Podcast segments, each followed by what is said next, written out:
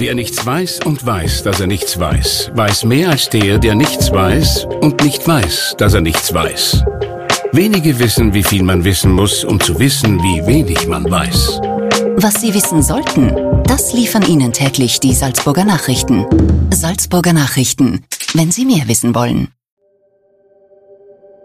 Gewalt gegen Frauen.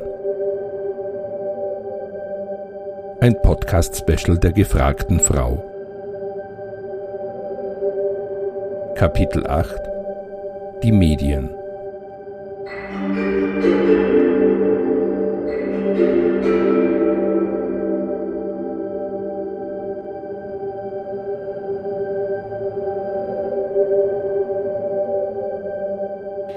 Herzlich willkommen zur achten und letzten Folge unserer Spezialstaffel über Gewalt gegen Frauen. Wir haben in den vergangenen sieben Folgen die Geschichten von Frauen gehört, die Opfer von Gewalt wurden. Wir haben mit einer Richterin gesprochen, einem Anwalt, einem Neuropsychiater und einer Betreuerin von Frauen im Gewaltschutzzentrum.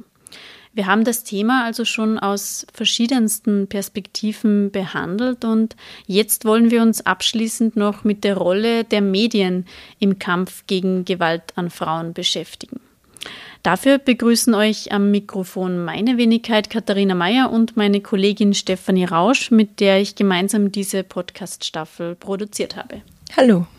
Und wir haben uns für diese Folge noch Verstärkung geholt.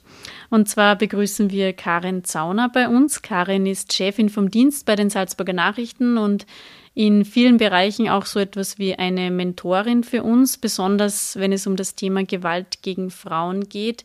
Karin schreibt seit vielen Jahren die Frauenkolumne der Salzburger Nachrichten und hat sehr viel Erfahrung im Umgang mit diesem Thema. Herzlich willkommen, Karin, und danke, dass du bei dieser Podcast-Folge dabei bist. Sehr, sehr gerne und danke, dass ich dabei sein darf. Du bist schon lange Journalistin und beschäftigst dich seit Jahren mit Gewalt gegen Frauen. Weißt du noch, ähm, wann dir als junge Journalistin das erste Mal so richtig bewusst wurde, wir haben in Österreich ein Problem mit Gewalt gegen Frauen? In der Erinnerung ist es so, dass es mir besonders bewusst geworden ist, als ich Journalistin in der Halleiner Redaktion war, der Salzburger Nachrichten, und das ist mehr als zwei Jahrzehnte, gut mehr als zwei Jahrzehnte aus. Äh, in Hallein äh, hat es damals äh, schon ein Frauenhaus gegeben und die hatten damals schon große Probleme mit der Finanzierung. Und dieses Frauenhaus mitten in der Stadt war auch ständig überfüllt und als sehr junge Journalistin bin ich dort äh, mit dem Thema in Kontakt gekommen. Mhm. Und äh, welche Geschichten beziehungsweise äh, welche Erinnerungen hast du da an die Zeit, wie du da berichtet hast? Ich kann mir vorstellen, das ist ja auch nicht ähm, einfach gewesen, als junge Journalistin mit noch nicht so viel Erfahrung solche doch sehr sensiblen und ja, hochsensiblen Themen zu behandeln. Es war sicher eine andere Welt, weil ich das Thema Gewalt gegen Frauen oder Mädchen Gott sei Dank selbst in meiner Kindheit und Jugend nicht äh, erfahren habe. Es war aber trotzdem, ich habe es in der Erinnerung nicht so, äh, finde ich es nicht so schwierig, weil die Frauen, mit denen ich gesprochen habe, äh, sehr offen erzählt haben, wie es ihnen ergangen ist, wie es ihnen geht. Und weil sie zu dem Zeitpunkt, wo ich mit ihnen gesprochen habe, auch schon im Frauenhaus Schutz gefunden haben und dort auch betreut wurden. Und damit, dadurch, dass die Frauen betreut wurden, sozusagen wurde ich auch als Journalistin äh, irgendwie mit, mit betreut, weil ich viele Fragen, die ich hatte, äh, dort beantwortet bekommen habe.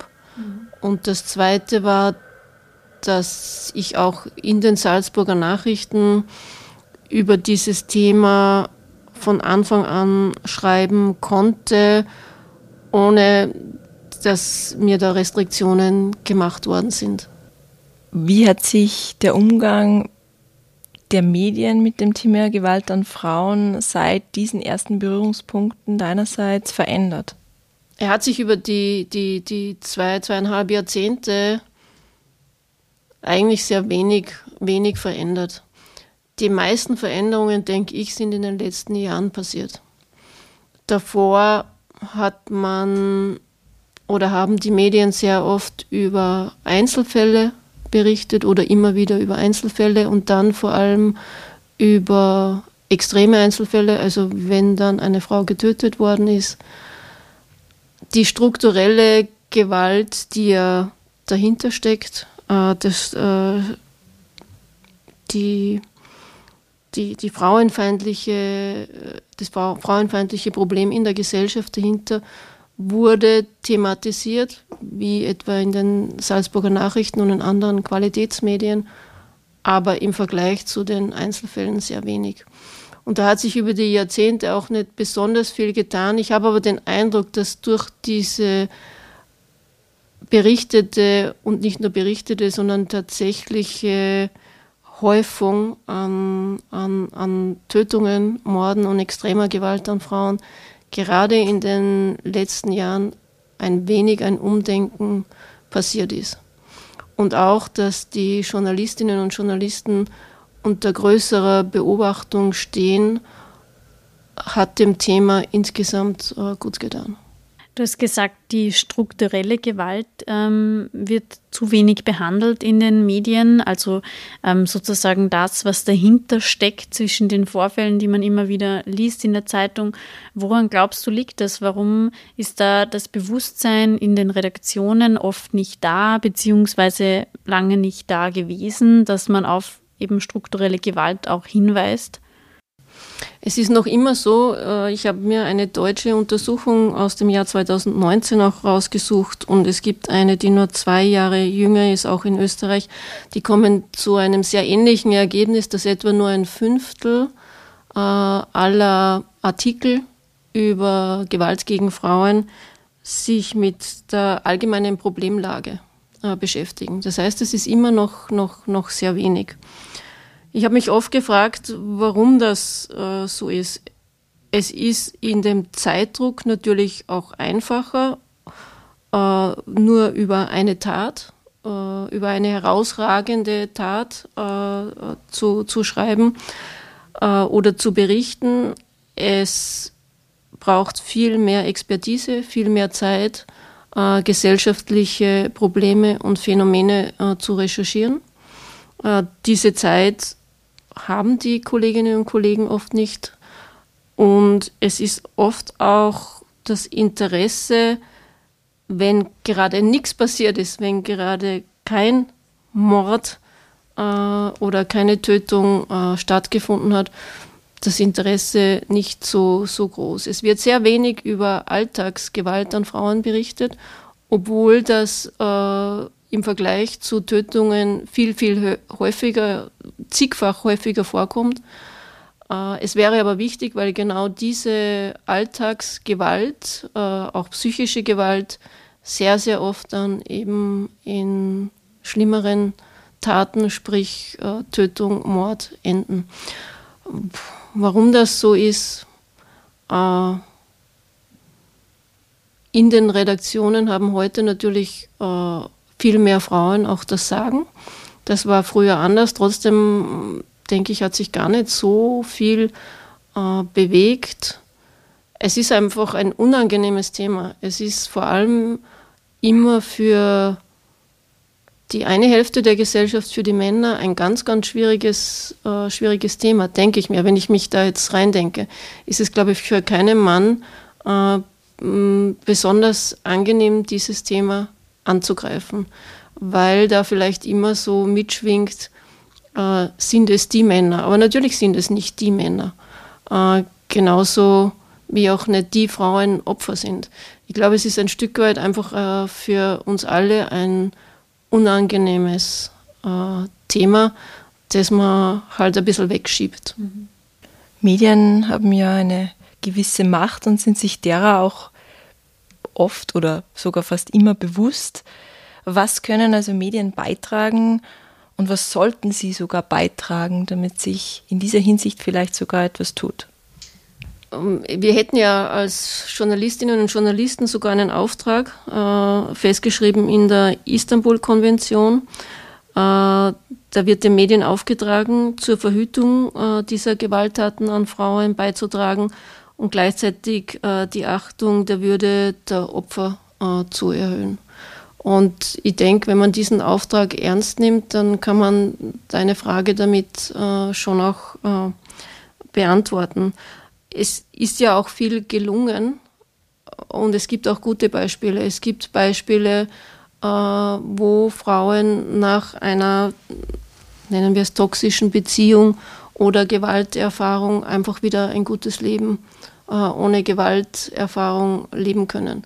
Äh, wir könnten viel mehr darüber berichten. Wir können darüber berichten, äh, warum Dinge sich so entwickeln und warum sie sich immer wieder so entwickeln und warum hier zu wenig gemacht wird oder was man tun könnte. Es gibt ja Beispiele, was man alles äh, machen kann.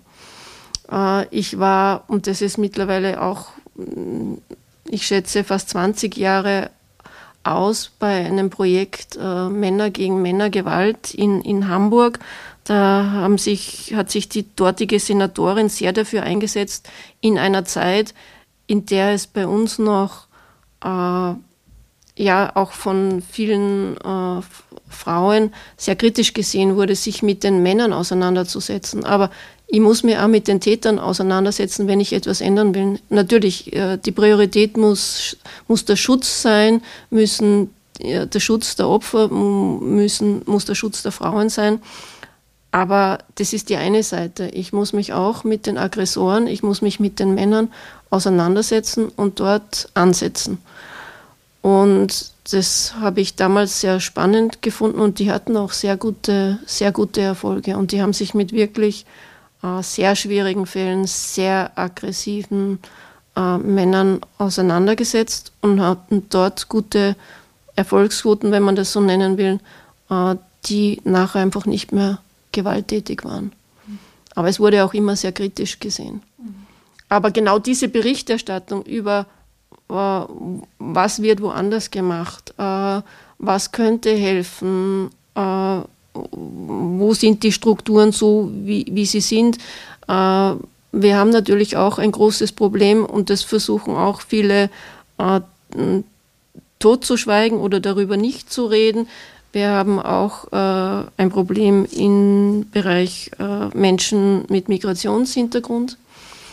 Äh, das heißt, wenn man sich mit diesem Thema auseinandersetzt, wird von anderer Seite äh, oft kritisiert, dass man damit äh, äh, gesellschaftspolitische Entwicklung einer Gruppe zuschreibt. Und das stimmt nicht, weil wir haben natürlich auch mh, bei Männern in, mit Nicht-Migrationshintergrund ein großes gesellschaftspolitisches Problem, was Gewalt gegen Frauen anbelangt.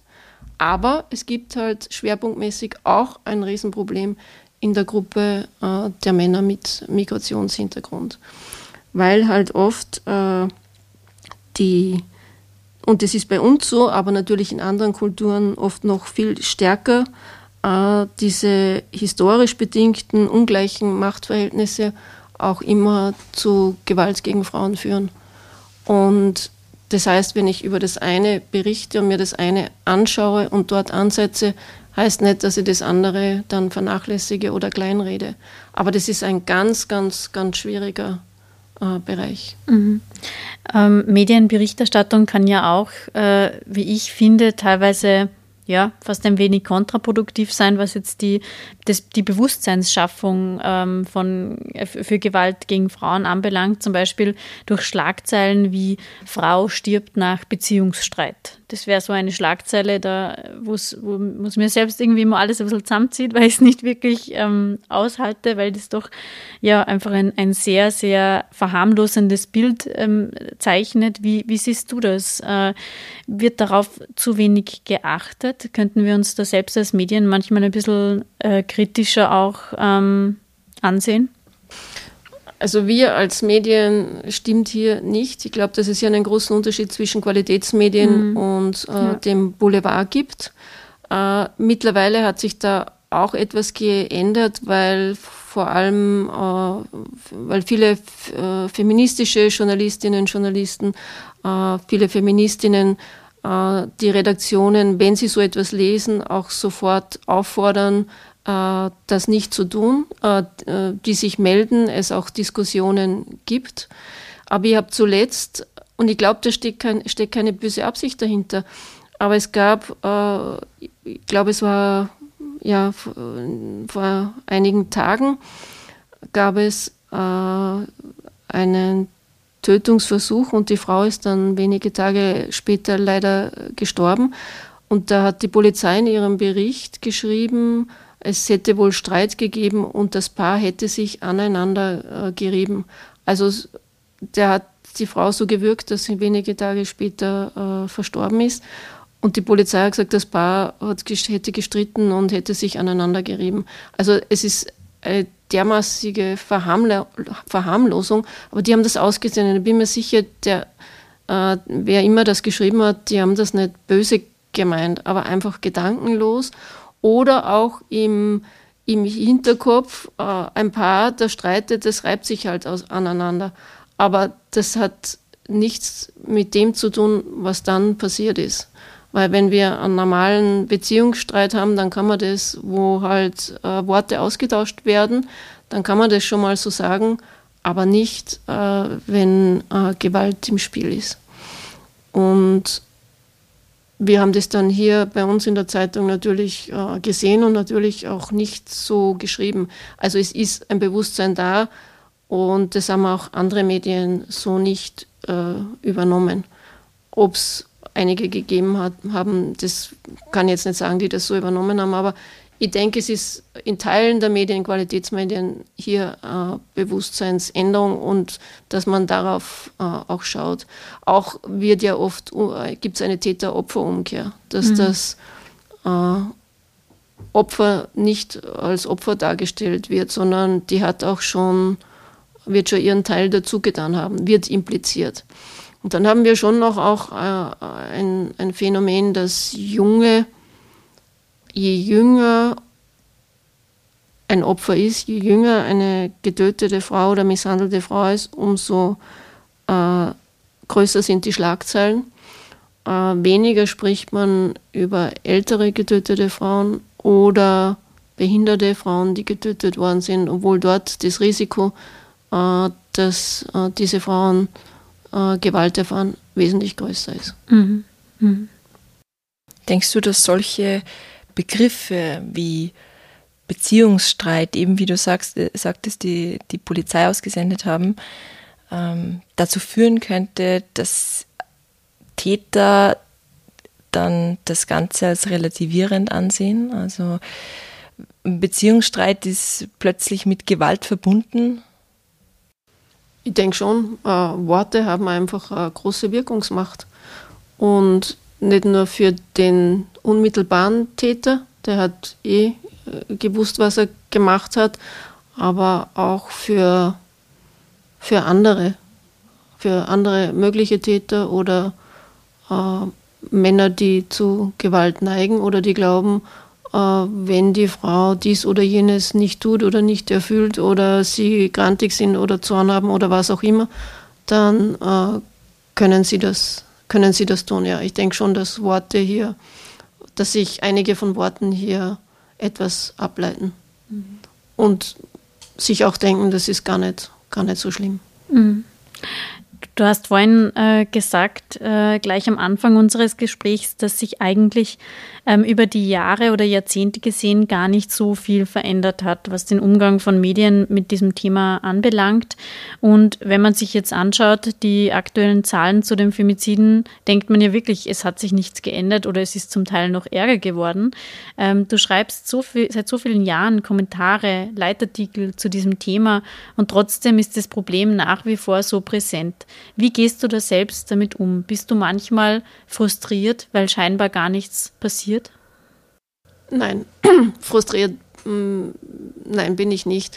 Und wenn du einmal vor einer Frau gesessen hast, äh, die mit einem blutunterlaufenen blauen Auge vor dir sitzt und, und, und, und weint und dir die ganze Leidensgeschichte erzählt, äh, und du die Frau auch äh, vorher gekannt hast, nur du es nicht gewusst hast, was da im Hintergrund läuft, äh, dann, dann, nein, dann, dann, dann bist du nicht frustriert, äh, weil du als Journalistin irgendwo schon den, diesen Auftrag auch siehst, darüber zu berichten, in der Hoffnung, dass es dann einigen nicht passiert oder für einige besser wird. Aber das ist klar, das äh, Thema wird uns, wird uns begleiten. Und das hat ja äh, nicht nur etwas mit den Medien zu tun, sondern einfach mit einer Gesellschaft, die sich halt so entwickelt, wie sie, wie sie, wie sie ist. Und äh, diese Massierung dieser Tötungsdelikte an Frauen, das ist schon etwas. Also ich bin immer noch und jedes Mal wieder äh, schockiert. Also das ist nichts. Wir Journalistinnen und Journalisten sehen ja viel und, und das den ganzen Tag und auch sehr grausame Dinge, aber das ist schon jedes Mal etwas, das mich besonders äh, berührt und, und, und betrifft. Also es, ich bin da nie gleichgültig geworden. Aber frustriert, nein, weil ich mir denke, mit jedem Stück, mit jedem Artikel, mit jedem Podcast, mit äh, egal was wir tun und was wir ordentlich tun, wenn wir ordentlich darüber berichten, äh, ist vielleicht auch eine, eine mhm. Hilfe. Das, wie wir diesen Podcast gestartet haben oder wie wir miteinander überlegt haben, dass wir diese Podcast-Staffel machen könnten, kann ich mich erinnern, waren wir beim 13. Äh, Femizid im Jahr 2021 in Österreich und mittlerweile äh, Ende Oktober, Anfang November sind wir bei 22. Also allein in der Zeit, in der wir diese Podcast-Staffel produziert haben, sind neun Frauen in Österreich äh, getötet worden. Das ist natürlich eine eine krasse Zahl, eine, eine Zahl, die sehr mitnimmt. Und ja, wie du schon gesagt hast, äh, man bekommt sehr schwere Schicksale zu hören. Ähm, es würde mich jetzt noch vielleicht als, als letzten Punkt, als Frage noch an dich schon interessieren. Wie gehst du dann persönlich mit diesen Schicksalen um, wenn du sowas hörst, äh, wenn dir die Frauen gegenüber sitzen, wie du es gerade geschildert hast? Das nimmt einen doch auch auf einer persönlichen Ebene als Privatperson mit, oder? Das ist eine, eine ganz eine schwierige Frage. Ja, wahrscheinlich in, in einer gewissen Form schon. Es gibt Gespräche mit, mit, mit Frauen, über die ich dann auch berichtet habe, die auch Jahrzehnte nachher einfach noch im Kopf nach, nachklingen. Äh, wenn da jemand schildert, wie der Mann dann mit dem Messer dagestanden hat und äh, wie man um sein, sein, sein Leben zittert. Das ist schon etwas, das, das, das vergisst man nicht. Ob es mich persönlich in, in irgendeiner Form schon, ja. Äh, auch die Geschichte einer, einer jungen Frau, die von äh, einem Arzt ähm, sexuell bedrängt worden ist und in der Folge dieser Geschichte haben sich dann viele gemeldet. Äh, und die, die, die, die Geschichten dieser Frauen bleiben in Erinnerung, weil die auch beschrieben haben, was dann mit ihnen passiert. Aber vor allem das Gespräch mit, dem, mit diesem Arzt, äh, das bleibt ja, das, das, das, das bleibt einfach in einem haften. Und alleine, dass ich das so sofort wieder abrufen kann, zeigt wahrscheinlich schon, dass es äh, auch unabhängig von meiner mhm. Person als Journalistin auch persönlich etwas, etwas, etwas macht. Ja. Aber ich habe das Glück, dass in meinem unmittelbaren Umfeld, Freundes- und Bekanntenkreis, ich es zumindest äh, nicht, nicht weiß und keine äh, Gewalterfahrungen an Frauen irgendwie miterlebe. Ich, ich denke, das wäre äh, das, wär das, was einen dann wirklich mitnehmen würde. Und so ist es doch immer ein Stück dann auch, auch Beruf und es gehört zu unserem Beruf einfach auch dazu, dass wir eine gewisse Distanz mhm. haben. Aber ich frage euch, ihr seid äh, ganz junge Journalistinnen, Das ist ein sehr schwieriges Thema. Äh, wie geht es euch damit, dass ihr euch mit diesem Thema äh, beschäftigt? Also ähm, ich sehe es ganz ähnlich, wie du es gerade beschrieben hast. Ich habe auch für diese Podcast-Staffel mit ähm, drei Frauen ähm, solche Gespräche geführt, die mir sehr offen und sehr mutig ihren gesamten Leidensweg erzählt haben.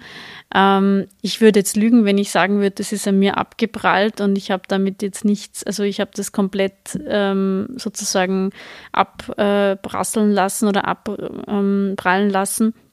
Ähm, also mich hat das schon auch persönlich natürlich mitgenommen. Äh, ich habe dann immer versucht, danach irgendwie mal kurz so ein bisschen eine Pause zu machen, mal rauszugehen, vielleicht fünf Minuten an die frische Luft oder, oder ähm, ja, einfach um, um auch so ein bisschen wieder wegzukommen davon. Ich glaube, man muss sich schon als Journalistin da auch ein bisschen schützen selbst, ähm, gerade weil wir eben noch nicht diese jahrelange Erfahrung haben, wie du sie hast.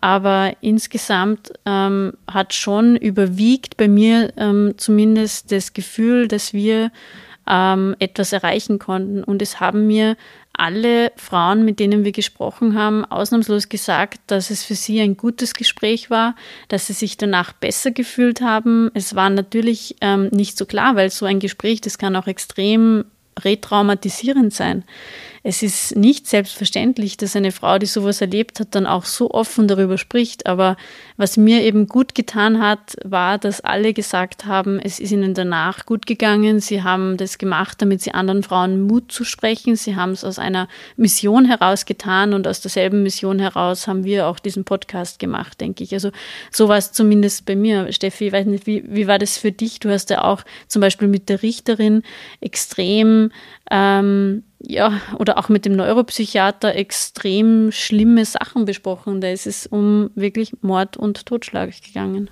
Ja, mich hat es vor allem wacher gemacht, wacher für die Präsenz, die dieses Thema, dieser Bereich in unserer Gesellschaft hat, leider. Und ähm, ich habe die Erfahrung gemacht, dass auch diese beiden Personen, mit denen ich gesprochen habe, eben wie du, Karin, dass diese Fälle, mit denen sie konfrontiert waren, sie bis heute teilweise nicht mehr loslassen. Da war vor allem äh, die Richterin Bettina Maxones-Kurkowski. Äh, das war sehr interessant, mit ihr zu sprechen, einfach weil sie so persönlich gesprochen hat und so persönlich erzählt hat, wie es ihr emotional mit solchen Dingen geht. Und man konnte sich dann recht gut in sie hineinversetzen und äh, auch ich habe mir meine Gedanken dazu gemacht und muss sagen, ich habe sehr, sehr viel dazu gelernt und ich bin sehr froh, dass ich das gelernt habe. Und ich bin auch froh, dass wir das so weitergeben dürfen an unsere Hörerinnen und Hörer. Ich denke, es ist immer wesentlich, wenn wir bei diesem Thema sind. Viele, und ich glaube, das ist auch ein Grund, warum schreiben die meisten über eine Tat, weil über etwas schreiben, sozusagen, man ist dann außen vor. Man hat einen Platz hoch oben, irgendwo weit weg und beschreibt eine Tat und was da passiert ist. Das ist emotional etwas ganz anderes, als sich mit Opfern, mit Angehörigen, äh, mit involvierten Menschen, mit Tätern selber auseinanderzusetzen. Äh, das ist der, der, der, der große Unterschied und wahrscheinlich auch ein Grund, warum diese Berichterstattung so nahe am, am, am Menschen äh, nicht so oft vorkommt. Wobei diese Schwierigkeit ja ist, wir sollen nicht die Täter in den Vordergrund stellen, sondern die Opfer und gleichzeitig aber die Opfer so gut wie möglich schützen. Also so wenig wie möglich Persönliches äh, berichten. Und das ist etwas ganz, ganz Schwieriges, weil wenn ich äh, die Opfer in den, in den Mittelpunkt rücke, äh, da muss ich auch über das Opfer gewisse Dinge preisgeben. Wir haben äh, mittlerweile, das war nach dem Terroranschlag in Neuseeland, glaube ich, wo es so einen Wechsel in der Terrorberichterstattung gab, äh, da ist es den Medien schon besser gelungen, dass weniger über diese Täter gesprochen wird, weil die wollen ja sozusagen in der Öffentlichkeit stehen, sondern vielmehr äh, die Opfer dann in den Mittelpunkt äh, äh, gerückt werden, beziehungsweise die Opfer und dann auch ihre Angehörigen, dass die eine, eine, eine Stimme bekommen. Und das war ja auch so ein bisschen ein Ansatz eures, eures, eures Podcasts. Eures Podcasts. wie ist es euch da ergangen? Weil da wird es ja dann sehr schwierig. Ja, die Opfer in den Mittelpunkt drücken, aber das ist dann wirklich die harte Knochenarbeit.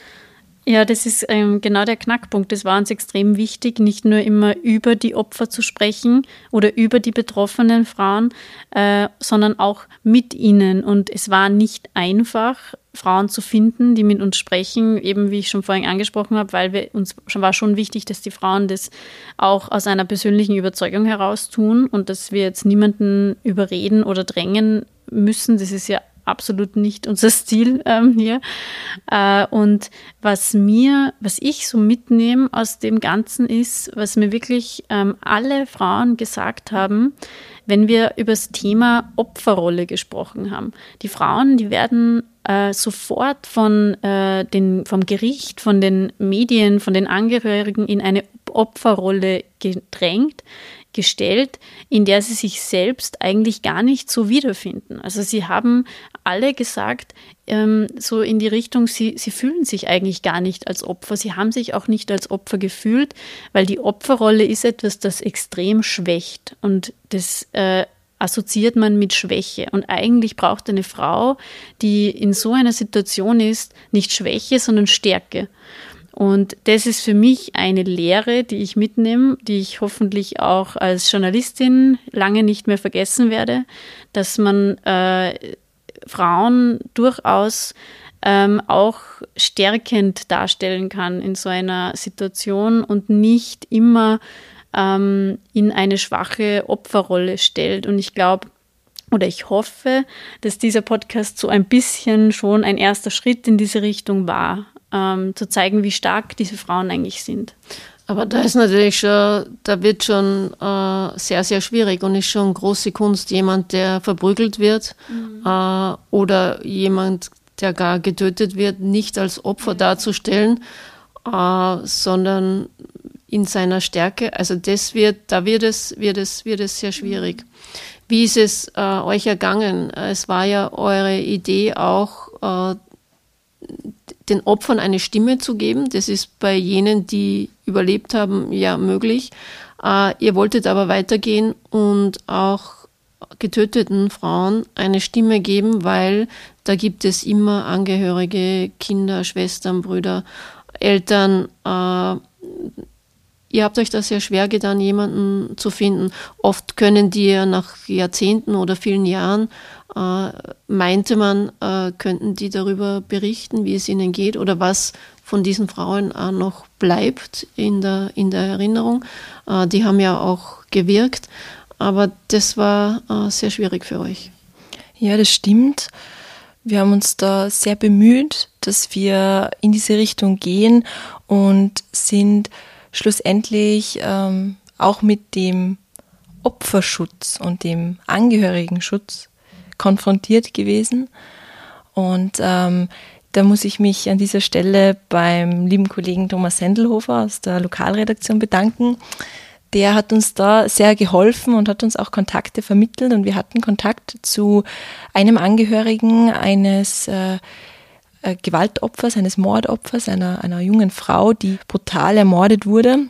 Über diesen Fall habe ich auch mit der Richterin gesprochen und dieser Angehörige, der wollte mit uns reden, aber hat dann doch schlussendlich abgelehnt, weil es mit anderen Verwandten von ihm nicht ganz äh, okay war. Also die, die wollten das dann eher nicht. Und natürlich, wir müssen so etwas akzeptieren. Und wir wollten von Anfang an mit diesem Podcast tiefer graben, tiefer als so manch andere Berichterstattung.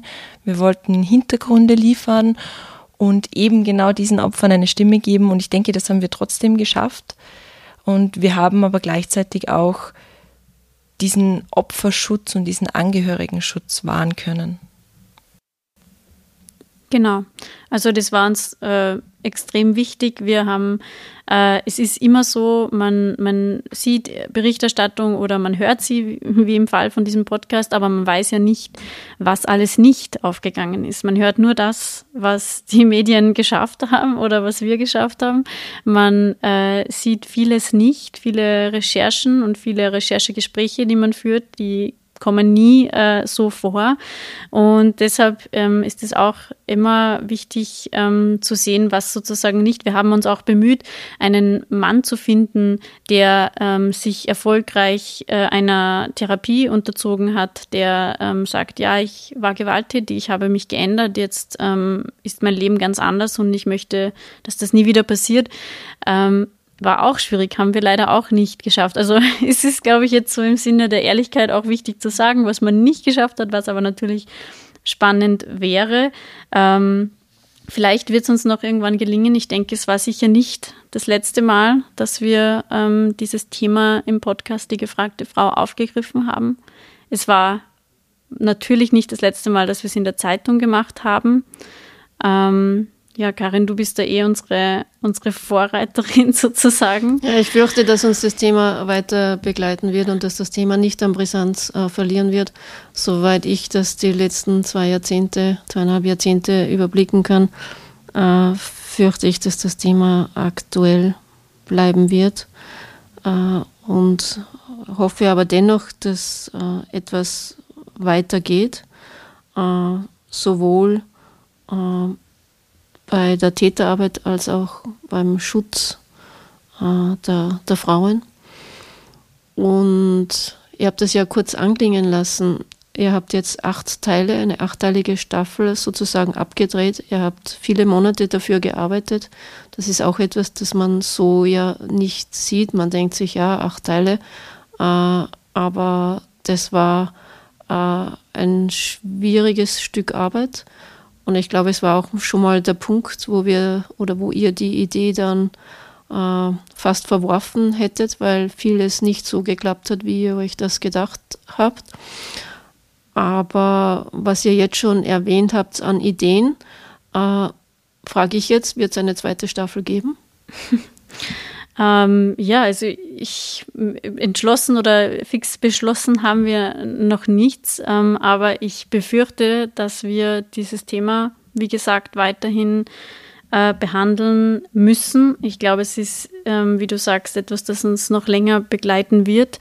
Und wenn ähm, der Bedarf da ist, beziehungsweise es auch angenommen wird und ähm, wir auch von den Zuhörerinnen und Zuhörern ähm, das Feedback bekommen, dass es ähm, noch offene Punkte gibt für eine zweite Staffel, dann werden wir das natürlich gerne machen, oder Steffi? Was denkst du? Auf jeden Fall. Ich denke, dass wir noch sehr, sehr viele Themen haben, die wir noch ansprechen können und müssen. Und ich äh, erinnere mich da an den Anfang des Gesprächs, an Karins Worte, dass man nicht frustriert wird, sondern dass einen dann eher mit jedem, mit jeder weiteren negativen Meldung doch noch einmal der Ehrgeiz packt und dass man die Motivation aufbringt, das besser zu machen mhm. durch unsere Arbeit. Also wir sind definitiv ähm, auf einer Mission, wir alle drei, glaube ich. Ähm, vielen, vielen Dank, Karin, für das Gespräch. Danke, dass du die Zeit genommen hast. Sehr, sehr gerne und vielen, vielen Dank an euch, äh, dass ihr euch diese Mühe und diese Arbeit gemacht habt und diese tollen Podcast-Serien gestaltet habt. Vielen Dank. Es war uns eine Ehre. Danke, Steffi, auch ähm, für die Zusammenarbeit. Und ja, danke vor allem an alle Zuhörerinnen und Zuhörer fürs Dabeisein. Ich hoffe, ähm, ihr konntet äh, interessante Anregungen, ihr konntet Inputs mitnehmen. Wir freuen uns, wenn ihr diese Staffel weiterempfehlt und wir freuen uns, wenn ihr uns euer Feedback und eure Anregungen schickt, am besten per Mail unter podcast.snat. Damit verabschieden wir uns und wir freuen uns, wenn ihr bei der nächsten Folge der gefragten Frau wieder dabei seid. Bis zum nächsten Mal Mal. Abschließend noch ein wichtiger Hinweis für euch, wenn ihr von Gewalt betroffen seid oder jemanden kennt, der von Gewalt betroffen ist. In Salzburg gibt es folgende Anlaufstellen. Das Gewaltschutzzentrum erreicht ihr unter der Nummer 0662 870100 und den Frauennotruf in Salzburg unter 0662 88 1100. Außerdem findet ihr Hilfe in den Frauenhäusern der Stadt Salzburg und in Saalfelden. Österreichweit hilft euch außerdem die Frauenhelpline unter 0800 222 666 24 Stunden am Tag weiter. Und es gibt auch eine Online-Beratung via Chat und das in verschiedenen Sprachen. Dieses Angebot findet ihr unter www.haltdergewalt.at. Und speziell für Männer in akuten Konfliktsituationen gibt es seit kurzem die Männerinfo. Die Hotline ist anonym und kostenlos unter 0800 400 777 erreichbar. Gewalt gegen Frauen. Ein Podcast-Special der gefragten Frau.